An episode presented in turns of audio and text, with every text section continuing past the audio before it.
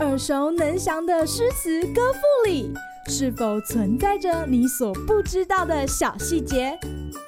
快跟着师傅麦恩居一起补充韵文当中的小惊喜！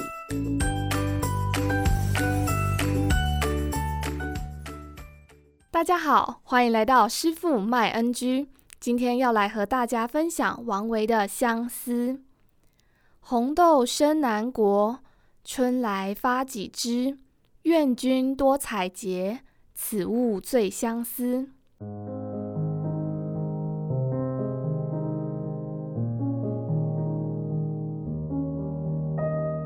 每次读王维的诗，总会佩服于他对周遭环境细腻的观察。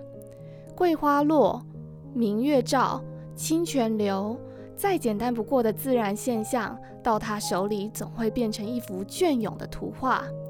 然而，除了美景雷达的号称之外，王维其实还是个咏物高手呢。相思大概是小学出场率最高的唐诗之一。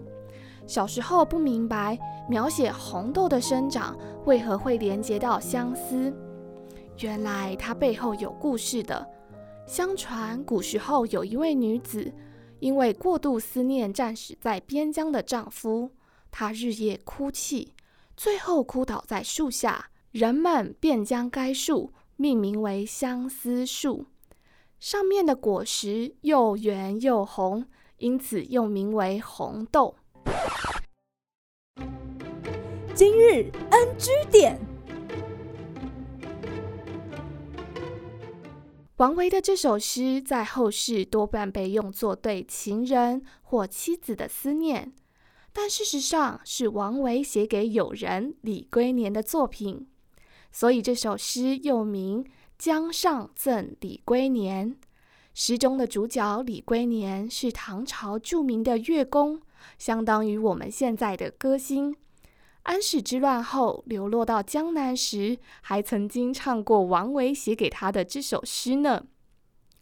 珍惜友情的王维，透过小巧的红豆，含蓄地道出自身情感，并透过采、摘等动作，累积起一箩筐的思念。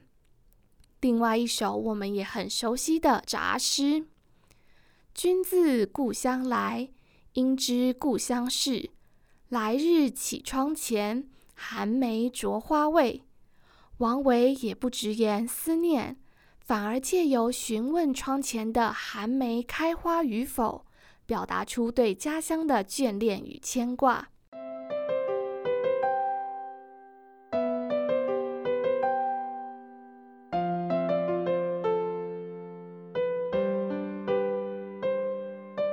在中国古典诗歌中，有不少借物抒情的佳作，让抽象的情感能有具体的形容，也让我们读起来更有想象的空间。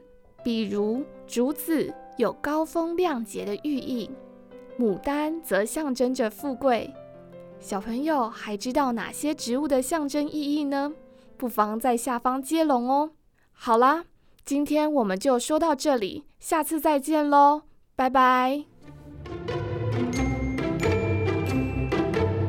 感谢收听今天的师傅麦恩居。想要了解更多有关韵文的趣味知识，请记得按下订阅键，follow 我们，让你的诗词歌赋不 NG。